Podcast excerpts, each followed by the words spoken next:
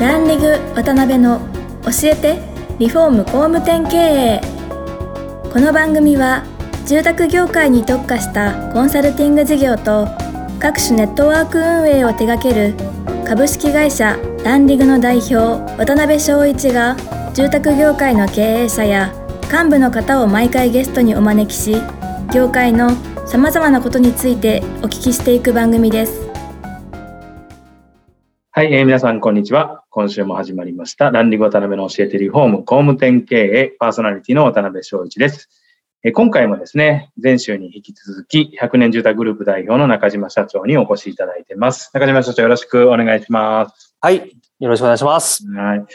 前回20分もお話しいただきましてありがとうございます。あありがとうございます。ちょっとだんだん、だんだんテンション上がってきました。ありがとうございます。で第2話目はですね、ちょっとあの、1話目がかなりあの、あの、いろんなことをお聞きできたんで、静岡レスコハウス、まあ、要するにそのお父様の会社ですかね、に入られた経緯であったりとか、まあ、その当時の失敗とか成功のエピソードみたいなことでお聞きできたらなと思ってます。で、あの、東日本ハウスに2年半ですかね、おられて、まあ、あの、レスコハウスに入ろうかなって思われたきっかけとか経緯みたいなのって何かあったんですか？そうですね。まあ、前回もお話したんですけど、はい、まあ、最初2年っていう、こう、修行期間だっていうのが、まあ、終わって、まあ、2年半になったんですけども、はい。えー、そこで、あの、学ばせてもらったことを、あの、はい、オカレスコハウス、父親の会社で、うん、えー、生かし、してくれということで、まあ、これ、まあ、最初から決まっていたので、まあ、ここはそんなにこう、まあ、抵抗なくというか、はい、はい、そういう感じだったんですけども、ただ、ただあれですね、あの、まあ、その時も、本当に父親の後を継いでいいかどうかっていうのは、はい、正直ちょっとこう、まだ微妙だった時期なんですけども、ただですね、あの、その時聞いたんです、父親に。はい。えっと、何のために、何のために会社をやってるのかと。うん、はい。えー、まあこれま学生の時かな聞いたんですけど、うん、あの、まあこの、えー、WPC 広報っていうんですかね、この、はい、この家を広めることが、えー、はい、世のため、人のためになるから、うん、あ自分は日本中に広めていきたいんだと。そのためにやってるんだって話をされて、まあ、そこで、まあ、あれですね、こう、ただただ単純に会社を大きくしたいとか、はい。っていうことじゃなかったので、うん。なるほどなってやっぱこう思って、まあ本当に本当にこの静岡レスコハウスが扱う商品というものが、本当に世のため人のためになるのかなというのも、まあ半信半疑ながらも、まあ、はい、入社して、えー、まずはこう、確かめてやろうみたいな、ちょっと生意気なんですけど、はい、あの、入らせてもらって、本当に、あの、恵まれてる立場で、本当生意気な 考え方だったんですけども、まあでもそんな思いで、あの、父親がね、掲げる旗印ってどんなんだろうか、というような感覚を持っていたと思います。うん、なるほど。はい、お父様はあれですかね、鉄筋コンクリートが、の住宅が、その世のため人のためになるって思われたきっかけとか、出会いみたいなって何だったんですかね？あ、そうですね。父はやっぱりあのー、まあ、いろんなせ、まあ、設計事務所なんで、はいはい、やってたんで、いろんな構造の家をこう見てたんですね。うん、はい、はい。で、やっぱり日本の家は、うん、まあ、あのー、すぐに寿命を迎えてしまうと。うん、えー、このまま日本の家は、えー、はい、住宅貧乏になってしまうっていう言い方をするんです。要は、住宅ローンが終わったら、またすぐに住宅ローンが始まると。はい、で、子供の代、孫の代までずっと住宅ローン払い続ける。うん、これは、あの、大工さんのためにずっと一生働いていくようなもんだと。はい。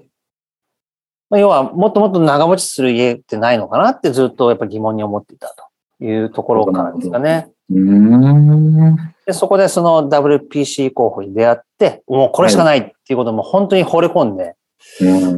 ー、ずっとそこにこう、創業45年間、うん、ずっとそこに特化してやってきたということだと思います。はい。今でこそね、御社がまあトップランナーとして、鉄筋コンクリートっていうまあカテゴリーっていうのは、あちょっとずつは認知広がってきてると思うんですけど、当時はやっぱり大変やったんじゃないですか、やっぱりね、一般戸建てで。鉄筋ってね。そうですね。うん。まあ、やっぱり耳慣れないっていうか、まあ、馴染みは薄いですよね。やっぱり木造っていうのがやっぱり日本人の心にね、根深いんですけども。そうですよね。まあ、その当時はもう本当イケイケだったですね。その、やっぱ総合展示場に積極的に出展して、なるほど。テレビ CM ガンガンやって、うん、本当に真剣にこう、惚れ込んでましたから、まあ、いい商品を知ってもらえば絶対に受け入れられるということで、うんまあ、その惚れ込み方はもう半端じゃなかったですね。ええー、強いですね、それはね、一番。うん、なるほど。ありがとうございます。で、そういう思いを持たれたレスコハウスに入られて、入社された当時は、ど、どんな会社の状態だったんですか？状態というか状況というか。そうですね。あの、入社した時は、はい、うん、まあ、まあ、一営業マンで入ったんですけども、はい。はなんか、社長の息子来たぞ、みたいな雰囲気で。なるほど。まあ、非常に、まあ、居づらかったですかね。はい、うんで、まあまあ、でも頑張ってやろうっていう気持ちで入ったんですけど、はい。まあ、結局でも、どうなんだろうな、東日本で非常にこう厳しく鍛えられた時から比べると、まあ、ちょっとこう、なんだろう、大企業病みたいな感じの雰囲気で、まあ、結局すごい先行投資して、はい、あの、天井で待ってればお客さんガンガン来ますし、うん、うんまあ、とにかくこう、なんだろう、うん、恵まれた環境だったですかね。当時の規模感的にはど、規模感的にはどれぐらいの規模感だったんですか？当時は。どうですかね、県内で100、はいは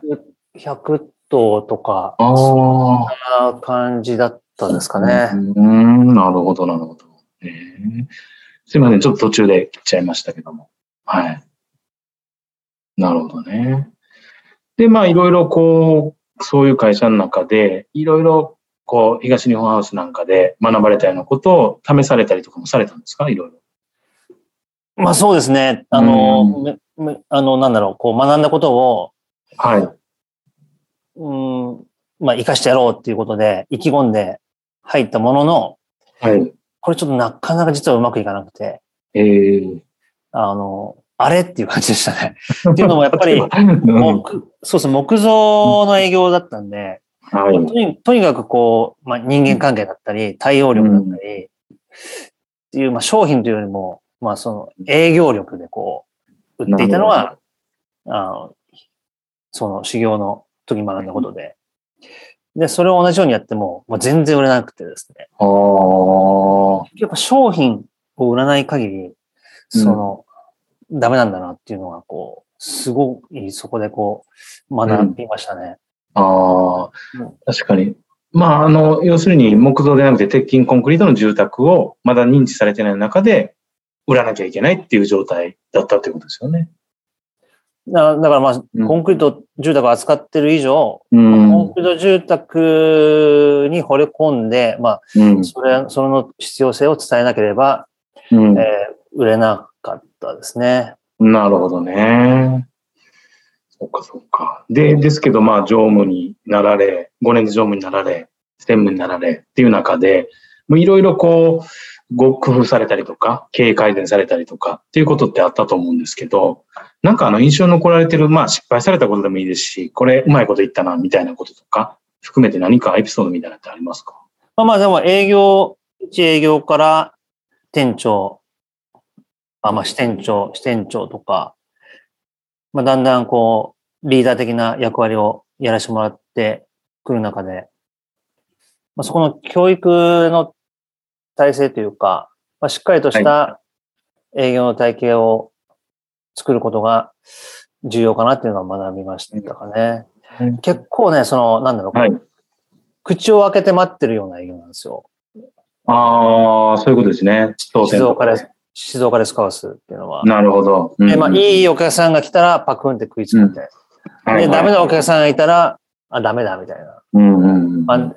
あんまりいいお客さん来なかったな、みたいな感じだったんですかね。結局でも父親はその技術系出身なので、はいはい。えっと、いいもの作れば売れるということで、うん、営業の訓練っていうのは、こう、やっぱりどっちかというと苦手だったんですよね。まあ、だからこそ私に営業っていうのを学ばさせたと思うんですよ。ということですね。なるほど、なるほど。うんまあ、そういったこう、営業のこう、うん、なんだろう、こう、ハングリーさというか、まあ、そこは、あの、非常に、えー、指導が少しは必要なことだったと思うんで、うん、まあ、そこに対しては、あの、非常に、えー、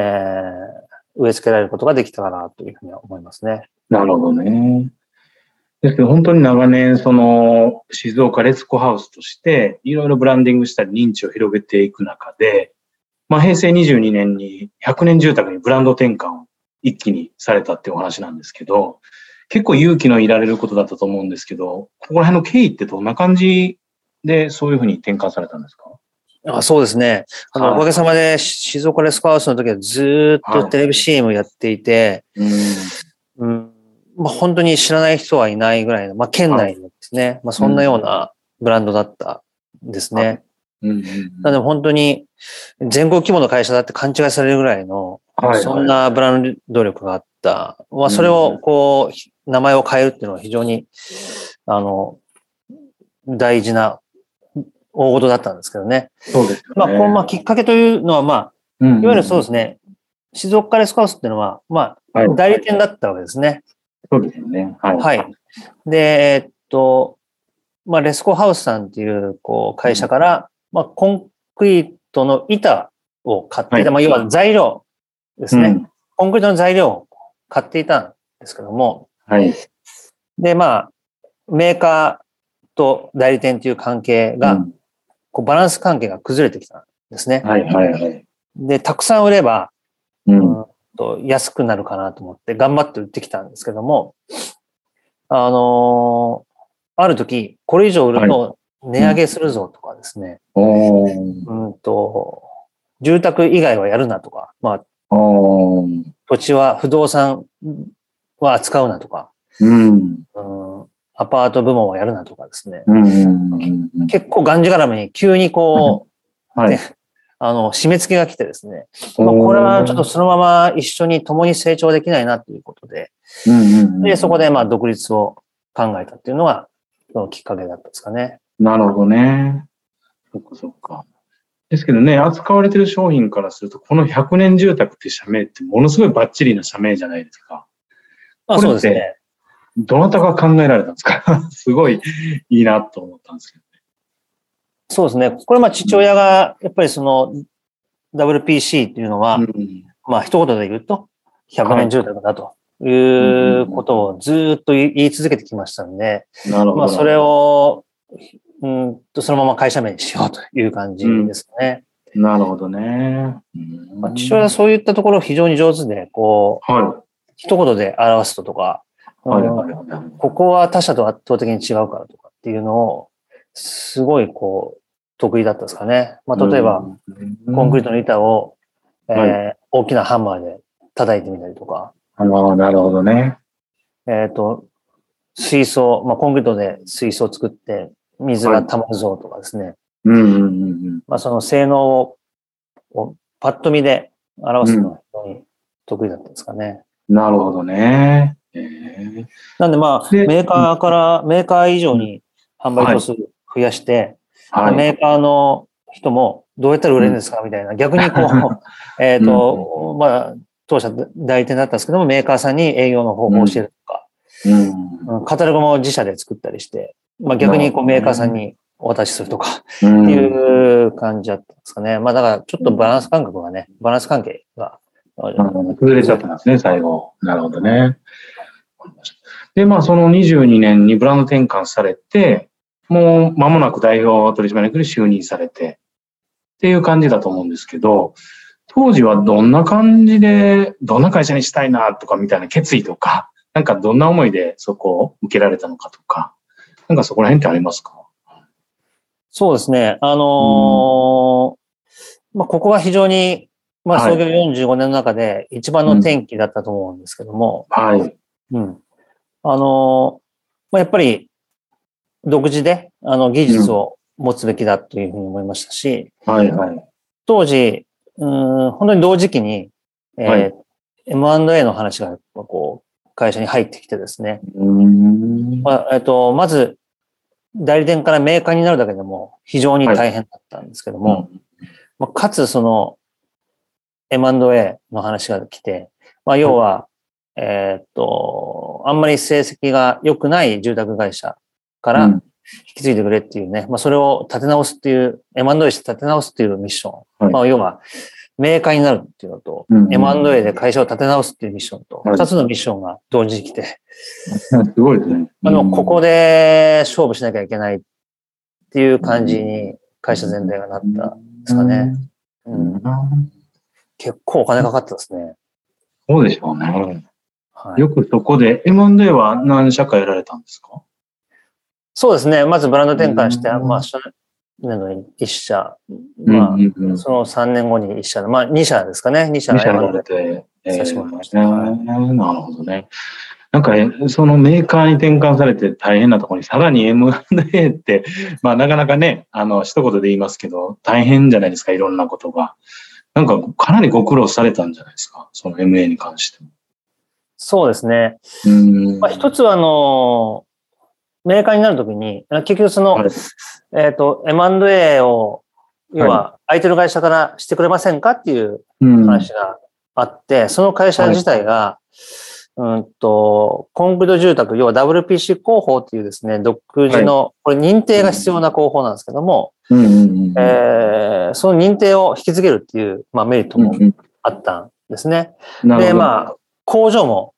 漏れなくついてきてということで、まあ、結構その、お重たいですよね、その。そうですね、えー、確かに。工場の金額とかもあって。うん、はいはいはい。うんまあ、そういった部分で非常にまずこう、うん、固定資産的にも重いですし。そうですよね、確かに。っていうことと、まあその認定を引き継げるとメリットがあったんですね。はいはいはいはい。で、まあ、もともとね、いらっしゃった方とか、まあいろんな組織の方とかもね、いらっしゃって、これも大変ですよね、引き継げるという。そうですね。やっぱりその収益が出てない会社を立て直すっていうのは、まあ、相当苦労しますよね。今までの、えー、今までの流れっていうものが、まあ、染みついてしまってる社員にですね、やり方を変えるぞっていうことですから、まず当然、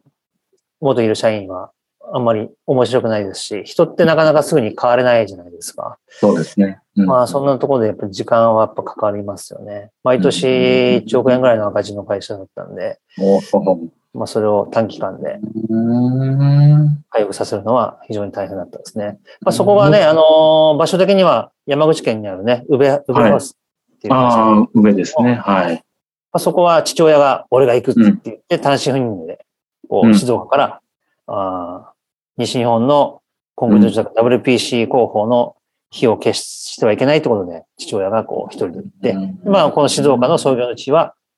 まあ私が引き継がせてもらったという感じですね。はい。なるほどね。ですけど、もともといらっしゃった社員さんとか含めて、ちゃんとついてこられたんですか？その転換、事業転換で。そうですね。あの、さっき2社 M&A したって言うんですけども、ウベハウスさんに関しては、非常にこう、元社長がですね、非常に社員さんに信頼されていて、その元社長が選んだあ選択肢だから、一生懸命やろうということで、その非常に、まあそこは有効的な感じだったんですね。はい、もう一社さんはちょっとこう、なんかこう、敵に乗っ取られたぞみたいな感じだったんで、なるほど。はい、まあ本当に100人ぐらいいた社員が本当80人ぐらい辞めちゃったみたいな。ああ、80人ですか。すごい辞められましたね。めちゃくちゃね。なるほど。まあ、そのあたり、もうちょっと突っ込んで聞きたいところではあるんですけど、そろそろちょっと2回目も時間に なってまいりましたんで、はい、このあたりにしたいなと思います。はい、で、次回3回目はですね、現在のその会社についての現状とかですね、まあ、あの商品の特徴とか、まあ、ご苦労みたいなところも含めて、いろいろちょっと突っ込んで聞けたらなと思いますので、はい、次回もぜひ、あの、中島社長にはいろいろお話しいただけたらなと思います。えー、中島社長、本日はありがとうございました。はい、ありがとうございます。